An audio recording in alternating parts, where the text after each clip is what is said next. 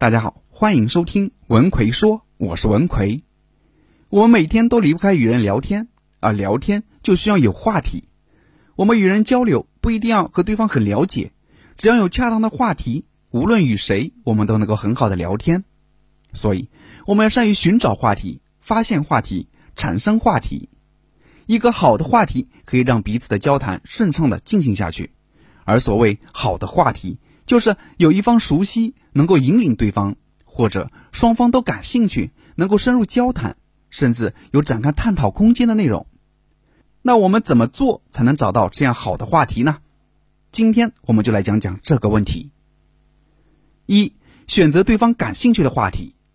每个人心里都有一个兴奋点，当我们面对陌生人的时候，想要愉快的交谈，就要找到这个兴奋点，也就是对方可能感兴趣的地方。大家都感兴趣的话题，一定是对方想谈、爱谈又能够谈的。就算再沉默寡言的人，再不会表达的人，一旦触及到这类话题，也能打开话匣子。比如，我有一次去朋友家吃饭，朋友的外甥是一个十来岁的小孩，性格比较内向害羞。那天可能因为作业的问题，被他妈批评的有点不开心了。当时他看到我，一直不理不睬，给人感觉不是很有礼貌。听朋友说，他就喜欢玩游戏，尤其是喜欢玩那个 GTA 五，鬼知道这是个什么游戏啊！我从来都没听说过。于是我就拿出手机搜索了一下这款游戏，大致上知道了这款游戏啊是关于什么的，是怎么玩的，然后假装不懂的样子向他请教。一开始他还是挺抗拒的，不想和我聊。当我向他请教游戏的一些问题时，他就慢慢的越来越兴奋了，完全没有了刚开始的拘谨。这时我就转到我想聊的事情上了。我问他：“你玩这个游戏这么厉害，是不是写作业就不厉害了呢？”然后他就跟我说了一些关于他写作业方面的事情。如果我一开始就跟他聊作业的事，估计他的内心啊肯定是“管你屁事”，然后给我一个白眼，就再也不理会我了。这就是话题的重要性，在话题的选择上，不同的场景、不同的人群。会有不同的技巧。与男性的朋友聚会，可以围绕事业，或者是时事经济，甚至是科技发展等等来找话题，谈工作，谈人生，当然也可以谈谈玩乐的节目、热门的游戏等等。如果是女性朋友，那么聊情感、聊心情、聊化妆、聊护肤、聊购物，就能够触发到对方的兴奋点。在鱼龙混杂的群体里。有时不容易辨别别人的情况，最保险的方法就是从他们当下的言谈中挖掘出他们感兴趣的话题。毕竟每个人都有自己喜欢的事情，即使一个再沉默寡言的人，只要谈起他喜欢的东西，也会变得滔滔不绝的。真的不知道对方喜欢的是什么，就直接开口问对方平时喜欢做什么就行了。每个人都喜欢谈论自己的事情，以此来满足自己做主角的心理，找到对方身上的这个兴奋点。话题就来了。二，因地制宜引入话题，根据现场的情况，因地、因时、因人而引入相关的材料作为话题，可以让谈话变得更加的自然。当然，话题还是让对方感兴趣为主。一般情况下，借助对方的姓名、年龄、籍贯、衣着配饰或者身处的环境来开启话题，常常可以打开别人的话匣子。这种做法的优点。就是灵活自然，就地取材。当然，这也要求说话者思维敏捷，善于观察，能够从外界的事物进行丰富的联想。比如，以前唱 KTV，旁边坐着朋友的朋友，感觉有一点不自在。后来听他唱歌唱的这么好，我就以此作为切入点，问他是不是经常来 KTV 唱歌。他说不是，只是偶尔来玩一下而已。然后我就继续围绕这个点来跟对方聊。我们的谈话就顺利的进行下去了。由浅入深的交谈可以通过这种方式啊来找话题，比如参加活动坐到陌生人的旁边，不知道聊些什么，就可以根据已有的资料，比如对方当下的情况，抛出一些浅层的问题：你是从哪里看到这个活动的呢？是谁邀请你来参加的呢？你喜欢这样的活动吗？等等，这样就可以聊起来了。通过这种形式。可以由浅入深的进行长时间的交谈。三，通过媒介寻找共同语言。这种形式其实是上面一种方法的延伸版，也是根据现场情况来寻找话题，但这个现场情况是跟对方有关的。换句话说，寻找自己与陌生人之间的媒介物，以此来找出共同语言，就可以缩短双方的距离。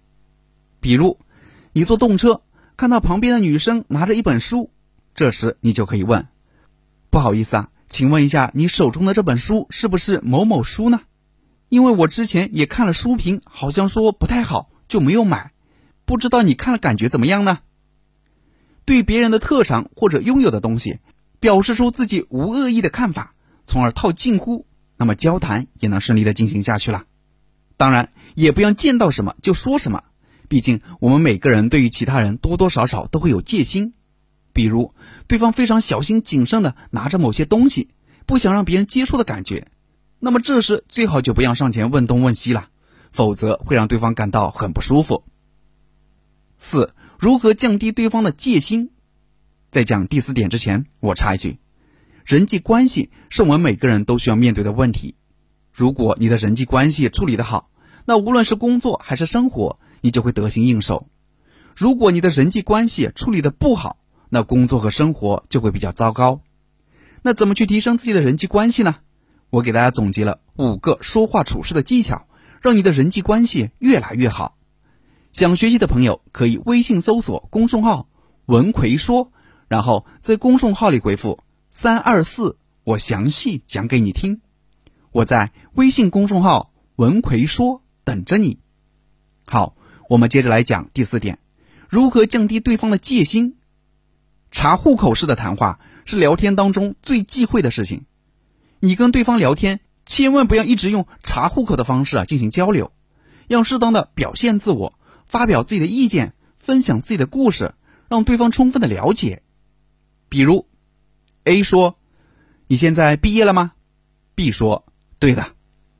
”A 说：“我是前年毕业的，工作两年了，总觉得知识经验啊常常都不够用。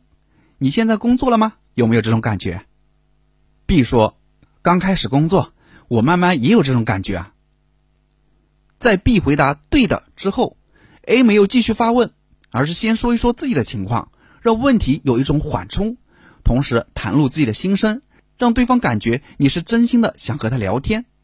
这时再问第二个问题，对方回答的意愿就会更高了。除此之外，你的谈话一定要尽早给对方一个合理的目的。最好在开始的时候就给出了。人的大脑往往喜欢合理化我们的一些外在行为，在对方还不是非常熟悉你，而你又没有明确表明目的的情况下，你的行为动机对方只能靠猜。人天生就有一种自我防卫的心理，所以对方一般会把你的所作所为想象成心怀不轨，以此来提高戒心。为了让对方尽快放下戒心，你的谈话一定要首先就表明目的。比如上面看书搭讪的那个例子，你直接问：“请问这本书好不好看呢？”这种说法就很不好，会让对方心里没有安全感，心里会想：“你想干什么呢？”但如果你在后面加一个“因为”，说：“因为我之前在网上看了这本书的评价，普遍不太好，所以一直想买又不敢买，现在看到你居然在看这本书，于是就问一下你觉得怎么样？”当你表明了你的目的，对方心里就知道，原来你的发问是为了这个原因啊。这时自然心里就慢慢放下戒心了。所以，无论你搭讪也好，问路也好，还是想结交新的朋友，你一定要为这个谈话给出一个理由，以此来合理化你的行为。否则，就算你聊了半个小时，对方还不知道你为什么上来聊天，转身就可能跟朋友说起这个人好奇怪，无缘无故的上来跟我说这些话。跟异性搭讪，就算你不想表明你想认识对方的这个目的，也要给出其他的目的来合理化你的说话举动，减轻对方的胡思乱想。五，初次交谈的四个注意事项：一，对于那种话少的人，主动出击，寻找展开话题的机会。当然也要看情况，注意观察对方的反应，因为有时积极主动很容易吓到别人，所以要察言观色。看准机会再说。另外，你说话之前最好跟对方有过至少两次的视线接触，让对方知道你的存在。否则突然跑上来就聊天，印象不会太好。二，真诚是发展未来亲密关系的重要步骤。初次见面时，你说话的态度和行为举止一定要大方自然，不要拘谨，否则会留给别人太过主动和轻浮的印象。三，通常人们最关心的是自己的问题，只要问对问题，认真倾听，对方一定会善意的回应我们，让我们有机会表达自己。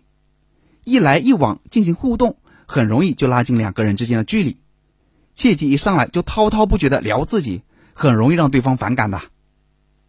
四，通常萍水相逢，大家只是借助聊天驱赶无聊或者尴尬而已，所以不用想太多，放开心胸，在尊重他人的前提下，大胆的聊天吧。如果你给出善意，对方依然是反应冷淡、态度傲慢，那只是对方的人品有问题，跟你无关。好了，今天主要给大家讲了一些聊天方面的技巧。希望对你有所帮助。最近总有学员问我，张老师，我和别人在一起时总找不到话题和他们聊天，感觉太尴尬了。基本上就是打个招呼，然后就是冷场，看着别人聊得热火朝天，自己却只能傻傻的陪笑，毫无存在感，怎么办？一个人不会聊天，怎么搞到人际关系呢？所以，针对这种情况，我最近出了一个绝密聊天术，让你跟任何人都聊得来的课程。主要就是教你如何与别人快速的聊起来，包括怎么找话题，怎么找到对方感兴趣的内容，让你在任何场合跟任何人都聊得来。想学习这个课程的朋友，可以微信搜索我的公众号“文奎说”，然后在公众号里回复“聊天”就可以了。我在微信公众号“文奎说”等着你。